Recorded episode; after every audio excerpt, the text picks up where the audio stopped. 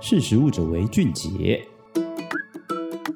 Hello，大家好，欢迎收听《识食物者为俊杰》，我是若薇。今天呢，要来跟大家分享的是：牛羊打嗝放屁也要被课税吗？在不久后的将来呢，纽西兰的农民尽可能被开始征收甲烷排放税。那这是怎么一回事呢？大家都知道，现在全球温室效应的严重性，那来造成这个温室效应的罪魁祸首呢，就是温室气体。那这个温室气体呢，其实也包含像二氧化碳、甲烷、臭氧等等。那这个甲烷呢，的在近二十年内对全球暖化的影响是二氧化碳的八十四到八十六倍。那其中呢，有三十七 percent 的甲烷是源自于这个畜牧业。那虽然呢，刚刚提到的纽西兰，他们的总温室气体排放量不是全世界数一数二，不过呢，纽西兰的人均甲烷排放量却是全世界上最高的哦。根据纽西兰政府二零一九年的统计，他们一共有三百九十万头乳牛和两千六百八十万只羊。这个数量人甚至比他们五百万的人口数还要多。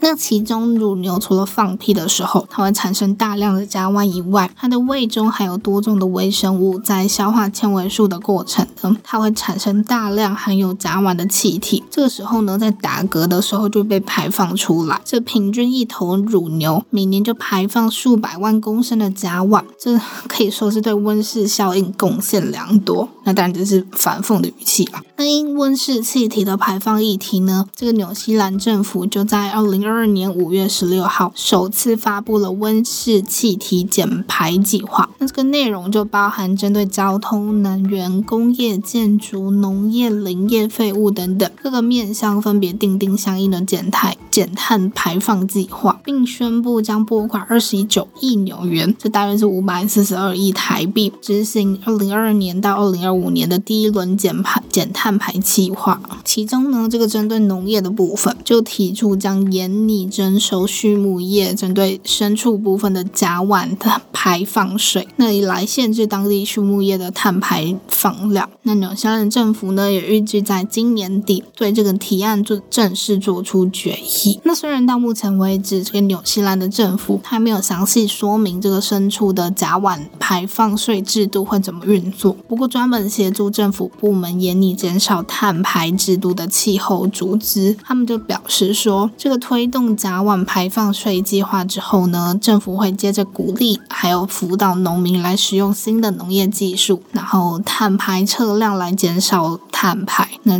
会一直持续推动到二零三零年，那这样也可以预计减少大概四到五点五 percent 的碳碳排量。那这个因为了要配合政策来改变原本传统的饲养方式，预计会让畜牧业的成本最多提高七点二 percent。那这也就代表着势必会影响到农场的利润。那农民要怎么办呢？针对这个农民成本负担的部分，纽西兰政府也有在计划中里面提到，这个农场中种植的植物可以来吸收二氧化碳。到时候呢，农民就可以依据农场中的植被数量来额外的向政府申请补助，来稍微减轻一下这个成本的负担。那一方面也是鼓励农民可以多种植植被，又进一步达到环境保护的作用。那前面讲了那么多，到底要如何让这些牛啊羊来减少碳排量呢？其实可以从饲料的成分着手。现在就有许多研究来探讨，让这些牲畜吃什么可以东西可以减少它的碳排放量。像在二零二一年有一个研究就指出，在牛只每天的饲料中呢，加入一点五到三盎司的芦笋藻，还可以减少甲烷的排放量和饲料的成本，而且呢，这也不会影响到牛肉的质量。另外呢，二零二二年初，美国加州食品与农业部批准了红枣添加剂可以合法应用于商业化乳牛的饲料中，同时也表示说，添加八十五克的这个红枣添加剂可以减少八十 percent 以上的乳牛甲烷排放量。那同时也不会影响到牛奶跟牛肉的肉质或是风味。知名的美国乳制品公司呢，Ben and Jerry's 就是那个冰淇淋的，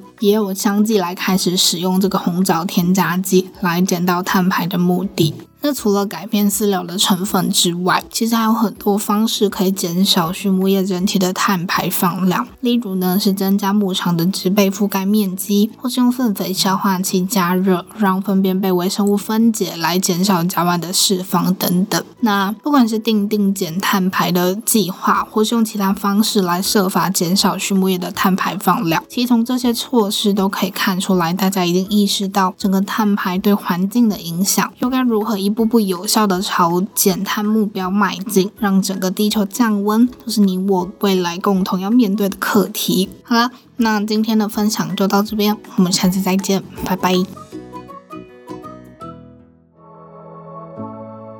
识食物者为俊杰。